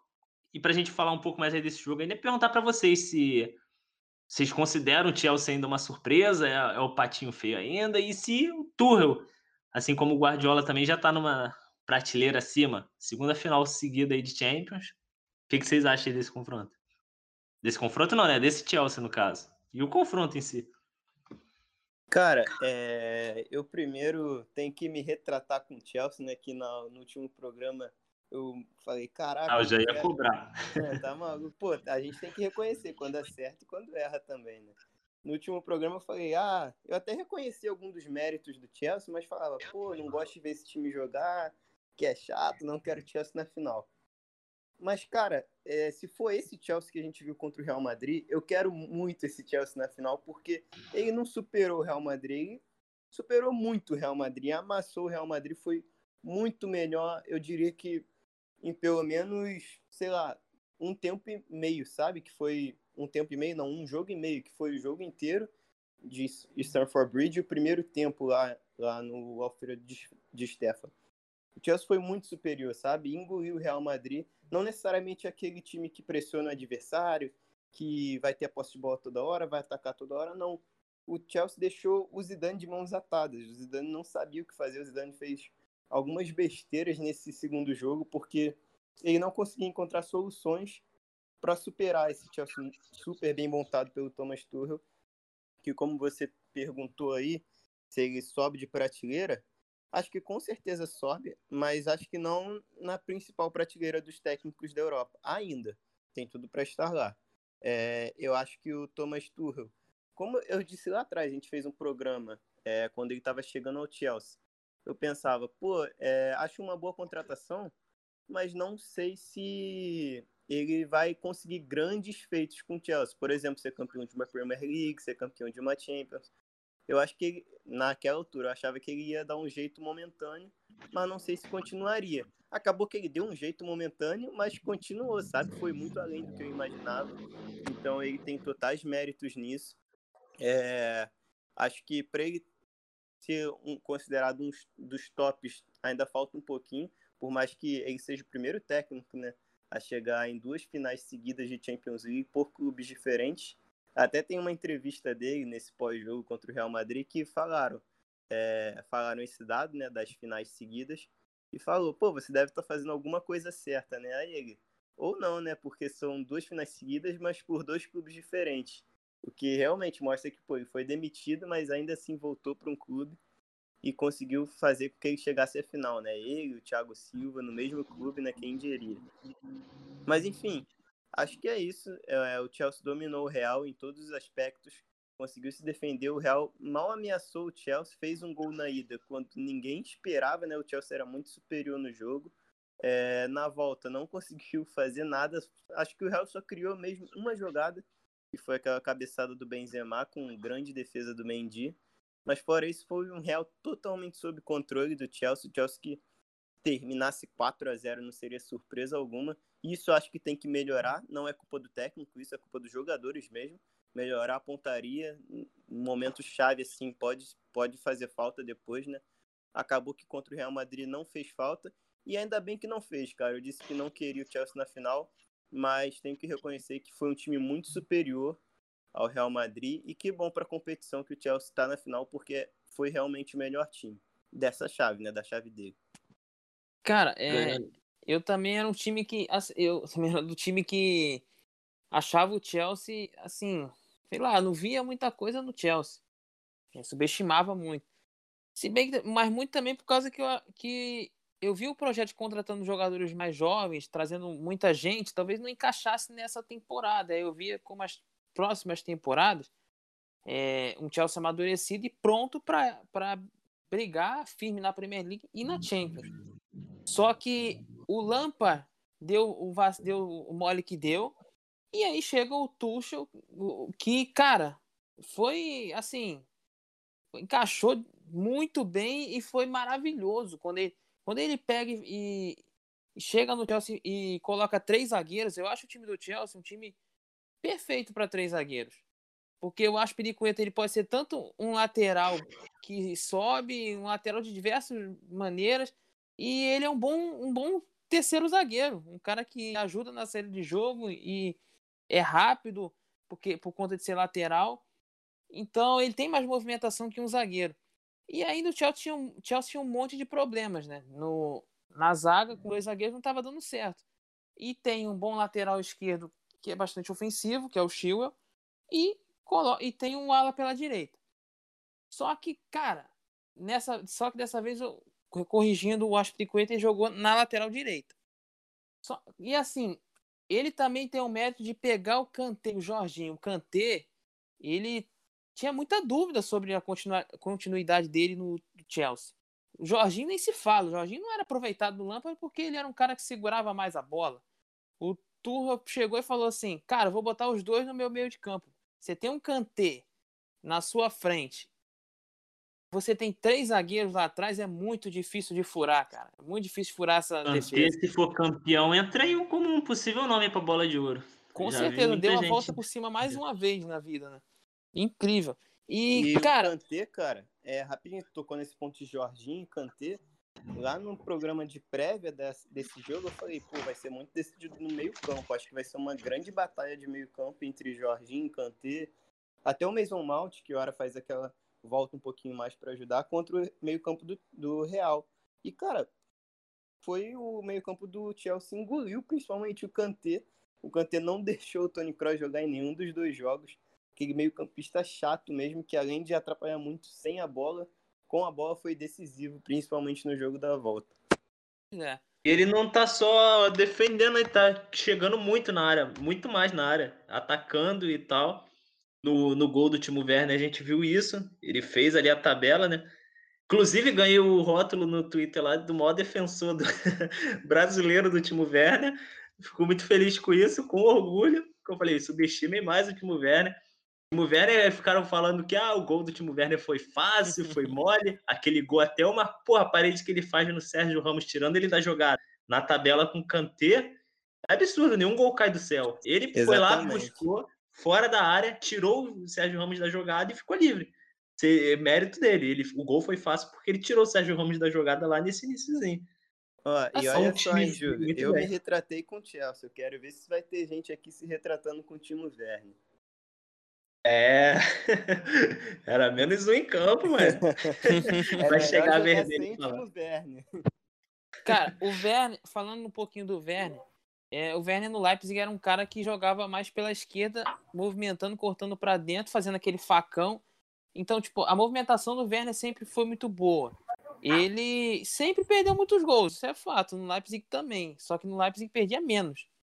Né? Então, o Werner aí dando. O, o, o Tuchel também sabendo utilizar o Werner, muito mais do que o Lampa. Né? Então, assim, o Tuchel tem totalmente os méritos aí desse Chelsea.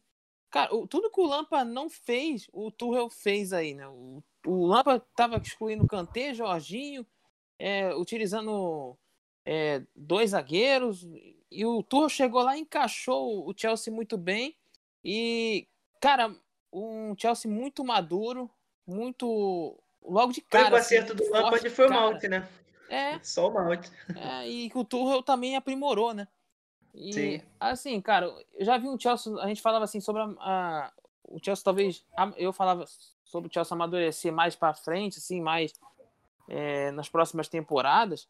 Não, Chelsea com o Tuchel é um time maduro, um time seguro defensivamente, sendo assim ameaça demais lá na frente com o talento do Mount, a movimentação do Werner e Muitas vezes jogando Ziyech, jogando Harvard, né? O Tuchel sempre muda alguém lá da frente.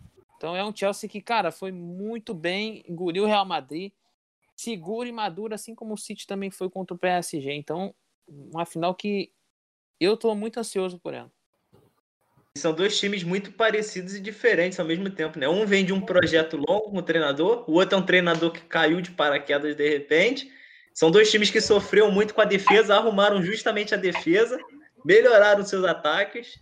A gente já teve uma préviazinha ali na, na semifinal da FA Cup, Chelsea bateu 1 a 0 Vamos ver agora aí. Vai ter jogo na, nessa rodada da Premier League entre os dois. Vai ser um aperitivo aí dessa final. O, inclusive, Júlio, eu acho que a verdadeira prévia vai ser esse jogo da Premier League, né? Já que o City estava com quatro, cinco titulares naquele jogo, que jogam normalmente as partidas grandes, apesar do, Guardiola mexendo bastante no time. A gente sabe que certas figuras não ficam de fora, como ficaram naquele jogo ali. Enfim, falando aqui da nossa pauta. O Tuchel, ele é um técnico que está evoluindo bastante, está crescendo bastante. Ainda não é a primeira prateleira dos técnicos da Europa, mas está chegando lá, porque é um técnico que entende quais são as necessidades do time. E quando ele chega num time no meio da temporada, um time que investiu bastante, a primeira medida que ele toma é: eu vou acrescentar os reforços aos poucos. Primeiro eu tenho que implementar o meu jeito de jogar. Então ele detectou isso, qual eram as carências do Chelsea, era jogar com três zagueiros, era soltar os dois laterais, era dar liberdade para o trio de ataque. Não podia ficar engessado como o time do Lampard ficava. Lá naquele programa né, que a gente fez, inclusive, coincidência ou não, era o programa que estava no AI5, o programa que a gente anunciou a contratação do Tuchel, o que, que a gente esperava. Fala, cara, o Lampard ele é demitido porque a gente não tem a, a gente é, é, tem a expectativa de que um time que investe muito como o Chelsea conseguir extrair mais do seu elenco do que o Lampard está conseguindo. A gente sabe que o Chelsea não tem muita paciência com o técnico e mandou ele embora. Eu, por exemplo, teria esperado a temporada terminar para demitir o Lampard. Hoje é fácil falar que a decisão de demitir o Lampard foi a correta, porque o Tuchel chega, o Chelsea está aí em duas finais e uma delas da, da, da Champions League. Então, Tuchel ele chega tem torcedor do Chelsea que reclama até hoje, porque é fã do Lampard. Tem torcedor que não, até hoje não abre o braço, não dá o braço a torcer para elogiar o Tuchel, porque ah, demitiu o Lampard, o Lampard é ídolo. Mas eu, é. na época, acho que eu também não demitiria, é. não, porque por conta dessas questões. E ah, tem que dar tempo ao tempo, tem que deixar o homem trabalhar, essas questões assim, mas a diretoria do Chelsea é isso. Não deu certo, ele vai mandar embora, não quer saber. O Abramovich sempre foi isso. É, eles têm aquele pensamento de que eu não vou esperar acontecer o pior para mandar embora, vou mandar logo. Não é sempre que é. isso dá certo, não. Mas o, dessa vez deu, né? O, o, o Chelsea tá ali recuperando uma expectativa. Mete 11 e 12 na temporada até superando. Até, até superando essa expectativa, né? A gente achava que o Chelsea ia render bastante, ia disputar o título ali dentro do campeonato inglês, chegar longe na Champions, mas a gente, nessa altura a gente não esperava que ia bater uma final, por exemplo. Então, quando o Tuchel chega, ele, por exemplo, recupera nomes como Marcos Alonso de titular, e aos poucos ele vai acrescentando o tio, porque ele precisava sentir ali o elenco, precisava ver o que os jogadores tinham que se adaptar melhor àquela estratégia, o Marcos Alonso está mais acostumado a isso. Para o Kanté, se ele jogar como volante único ou numa dupla de volante com mais gente na frente dele, ele vai ficar um pouco mais atrás, né? Se lateral, como o Alonso ou como o Tio jogar numa linha de quatro, ele vai ficar ali limitado a fazer a cobertura do lateral. Com três zagueiros ele não precisa, ele vai fazer essas corridas verticais para frente e para trás, vai puxar contra-ataque e vai proteger bem a defesa. Então é outro jogador que cresce muito na, com ele. Thiago Silva e Rudiger, jogando em trio, é muito mais fácil controlar. Porque o Thiago Silva é um jogador, ah, nessa altura da carreira, ele não vai conseguir voltar, né?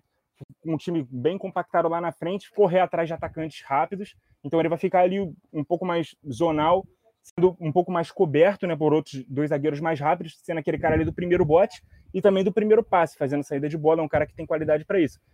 O Rudiger vai ficar ali limitado a fazer é, coberturas e lançamentos, inversões de jogo, e fez dois muito bons jogos é, fazendo essa função. O Aspilicueta, como o Gustavo disse, pode fazer o terceiro zagueiro e teve a, a função nessas partidas de perseguir o lateral esquerdo do Real Madrid. No primeiro jogo foi o Marcelo, no segundo foi o Mendy. Ele jogou na ala, poucas funções de atacar a linha de fundo.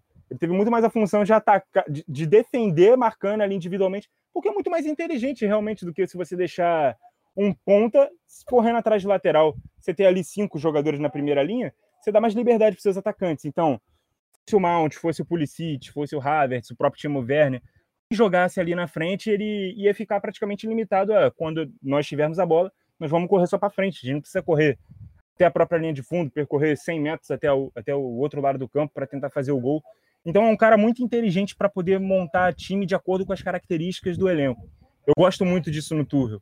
E se o Chelsea é uma zebra agora, se é uma surpresa, não acho que essa seja a palavra certa, mas é um time que conta de ter interrompido um trabalho no meio, aquela expectativa do começo da temporada.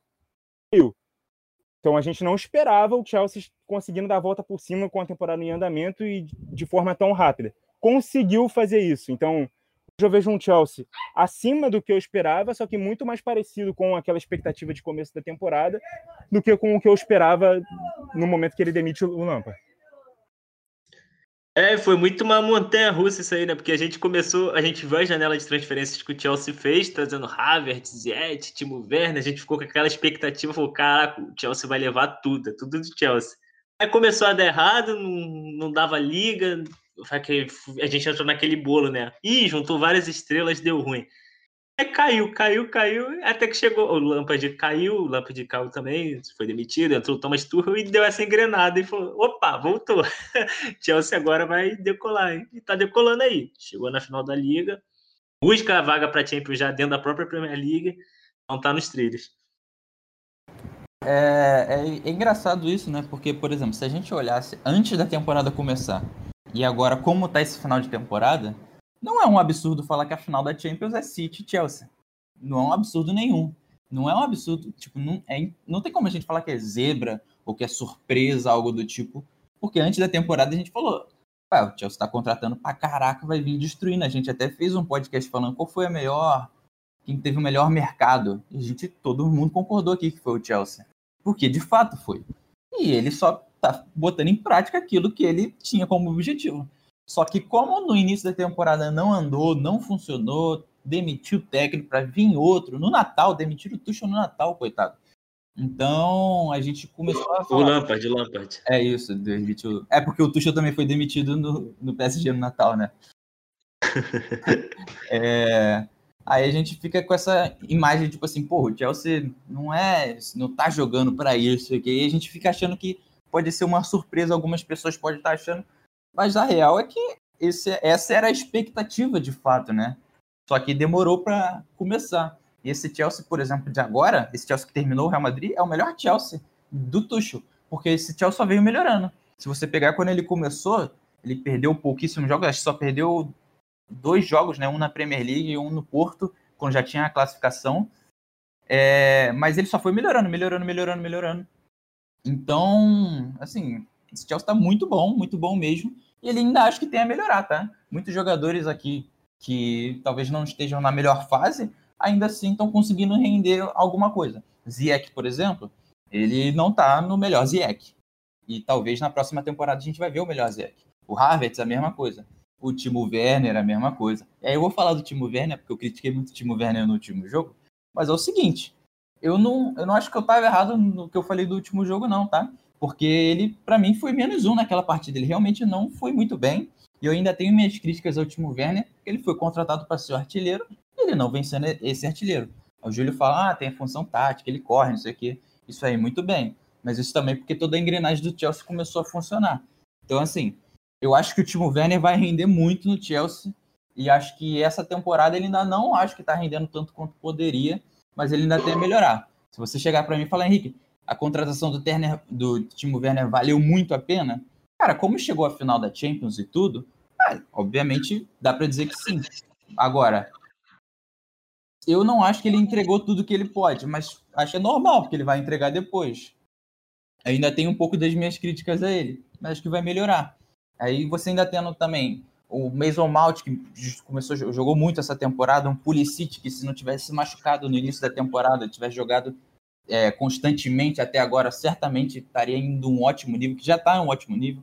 É, o Pulisic, para mim, achei um absurdo que ele não tenha sido titular no jogo, mas tudo bem, conseguiu a classificação, depois que entrou fez um fogo. Então, assim, é isso, cara. Esse Chelsea, ele de fato, é, não, não é um absurdo ele estar nessa final, não é um absurdo ele estar disputando pelas contratações que fez, por tudo que disputou, e tá muito bem. E aí vem a questão do Tuchel, né? Não acho que o Tuchel ainda está na prateleira mais alta entre os técnicos. Mas ele tem tudo para estar. Daniel Alves até falou uma vez né, que o melhor técnico que ele treinou foi que ele teve foi o Guardiola, mas o Tuchel também é muito bom, tem muito boas ideias, né? Então, assim, a gente vê que como ele está no início de carreira ainda, o Tuchel, né? Se a gente for pegar início de carreira que eu digo, não tem tipo 10 anos, entendeu? Ainda tem um bom tempo para melhorar e agora ele pegou num time bem competitivo como o Chelsea, já estava no PSG, tem a melhorar. Se essas contratações que o Chelsea fez encaixarem ainda mais, que certamente devem ser, porque esse ano, querendo ou não, é um ano de adaptação desses caras, deve melhorar muito ainda. E assim, não é um absurdo a gente ver o Chelsea, por exemplo, talvez de novo numa final de Champions na próxima temporada é, ou chegando muito próximo, sendo um, dois favoritos, não é um absurdo. Entendeu? Então, isso é muito mérito do Tuchel e muito mérito do Chelsea como tudo. Talvez o Tuchel no final da temporada esteja lá entre os melhores técnicos, porque o que ele fez foi absurdo. Mas como um todo é um dos melhores técnicos? Acho que ainda não, mas tem tudo para chegar. Eu vou só ativar o modo maior defensor do Brasil, do Timo Werner aqui, em homenagem ao, aos fãs. Só um, um complemento ali do que você tinha dito, né? Que ah, essa questão ali, né? Reconhecendo o Timo Werner, de que ah, ele, ele na movimentação, na tática, ele é importante e tal, mas está dando resultado porque a engrenagem começou a funcionar e tudo mais. Mas ele é muito dessa engrenagem. A engrenagem é ele, muitos jogos, em muitos momentos. Então, tipo, se não fosse ele, muito dessa engrenagem não teria funcionado. Tu vê que, tipo, o, o Thomas Tuchel, ele, ele roda ele roda o Ziet, roda o Havertz, ele faz uma mudança ali, bota tal para jogar, bota outro. Quem não sai é o Werner, porque o Werner é essa engrenagem. Tu vê que é raro. Quando ele entra, ele entra às vezes com o Giroud. O Odoi, né? Foi, o Hudson Odoi foi meio que sacado, também não tem mais usado. O, o Abraham. Mas tu vê que o, da rodagem que ele faz, o que ele, ele não mexe tanto, mas do que ele faz, tu vê que o último Werner não sai. O último Werner tá ali perdendo gol, perdendo uma chuva, porque ele é engrenagem. Ele é o que faz muito disso aí funcionar e faz os outros fazerem gols. Então, só esse ponto. E até uma notícia de agora aqui que eu vi, aproveitar que a gente está falando da, da Champions. É, o Sérgio Utsi, correspondente do, do SBT, botou aqui que a Turquia entrou na lista vermelha do Reino Unido. A Turquia é, é onde vai ter a final da Champions, em Istambul. Ou seja, ele diz aqui que obriga né, quem vem de lá, ou seja, da Inglaterra, é, a ficar a quarentena em 10 dias em quarto de hotel. Ou seja, daqui a três semanas tem a final, e com isso já fez a, a UEFA, né? A, como é que fala? O governo inglês entrar em contato com a UEFA pedindo para transferir a final da, de Istambul, da Turquia, para Inglaterra, já que são dois times ingleses, e aí isso permitiria, né? Ter torcedor, teria torcida na, nessa final de Champions. Então vamos ver o que, que vai desenrolar disso aí. Turquia na, na lista vermelha e a, o governo inglês entrando em contato com a EFA para transferir o jogo para o país, para a Inglaterra. Muito provavelmente um Wembley, né? Campo neutro e com torcedor. Seria interessante, hein? Final inglesa com times ingleses, torcida de volta, já que lá não tá mais tranquilo, né? Tá normalizando. É, seria brabo mesmo. Não sei como é que vai ser essa questão de torcedores, mas de fato seria brabo. E Eles meteram na, na... É, pro pessoal de Istambul, é, mas também não ia ter torcida, eu acho que não ia poder entrar lá, daria no mesmo. Mas mesmo assim, ia sediar, ia sediar a final do ano passado, por conta da pandemia não pôde. Aí foi transferido para esse ano, talvez não possa também. Um azar desgraçado. Sim, verdade. Aí a, o Wembley já recebeu torcida na decisão da Copa da Liga Inglesa, Tottenham e o próprio Manchester City, né? A torcida já viu o Manchester City campeão lá. E aí receberia uma final de Champions, algo inédito dentro do próprio país. Seria interessante aí para o povo inglês. Seria interessante ele de ver. Ia ter a atmosfera né, de uma final de Champions com o torcedor. Até para gente assistindo daqui seria melhor do que em Istambul sem torcida vazia. Então é isso. Fechamos aqui mais uma edição de um podcast sobre futebol, comentando aí, né? Libertadores, as semis, as semis não, né, no caso, as semis que se encerraram agora, mas as finais, as finais já definidas da Liga Europa, da Champions League. Agradecer todo mundo que veio com a gente mais uma aí, que acompanhou até aqui. Paulo Rogério e o Gustavo Laurindo precisaram sair, né? Tiveram que deixar o programa aqui no final, mas fica o nosso salve aí para eles também que fizeram parte aí. Mais uma vez, agradecer também ao Nicolas ao Henrique que está aqui junto com a gente. Sou Júlio Velasco, arroba eu Júlio Velasco, qualquer rede social você encontra, arroba Pele da Depressão também. Você vem lá para a gente trocar uma ideia, a gente debate essa final, quem é o campeão. E tamo juntos. Lembrando que você encontra a gente no arroba podcast sobre fute, no Instagram, no Twitter. E também no YouTube você encontra a gente lá, né? Nossa, nosso quadro para o ímpar também tá no ar agora lá com vídeo e também no próprio Spotify, no seu agregador de podcast aí que você preferir para acompanhar a gente. Tamo junto. Valeu, Henrique. Valeu, valeu Nicolas. Valeu, Júlio. Valeu, Nicolas. É, mais uma gravação aí com vocês, né? Gravamos aí agora na sexta-feira. Agora já tem que correr para editar, tem que acertar a capa. Aí já vou fazendo logo todo de uma vez, porque à noite tem trabalho. Então o dia, o dia é para trabalhar antes com os amigos e depois trabalhar para ganhar dinheiro, né? Mas tudo bem, eu, gosto e é bom estar com vocês, mesmo nessa correria toda. E é bom falar de futebol, ainda mais quando a gente falou sobre o, o, o meu Arsenal, né? O meu querido Arsenal, né? Só reclamamos, só falando mal, até porque é só isso que dá para fazer com o Arsenal hoje em dia, né? Tá tudo bem. Então, se vocês quiserem me ouvir falando mal do Arsenal ainda, ou qualquer coisa do tipo, só pesquisar lá em qualquer rede social, arroba Rick Gomes 71. Também vou falar aqui a do Gustavo e a do Paulo, né? Que eles saíram, não vou poder falar. Se quiserem saber sobre o Gustavo, arroba Laurindo. É, e o do Paulo, Paulo Gério 98. Só pesquisar lá e é isso. Valeu, Júlio. Valeu, Nicolas. Valeu, pessoal. Valeu. Valeu, rapaziada. Júlio, Henrique, também o Paulo Gustavo aí, que saíram, né? É, não puderam continuar. Bom, sou Nicolas Franco, do Pautas e Táticas. Quem quiser dar uma conferida lá no canal, no YouTube, estamos também no Twitter e no Instagram.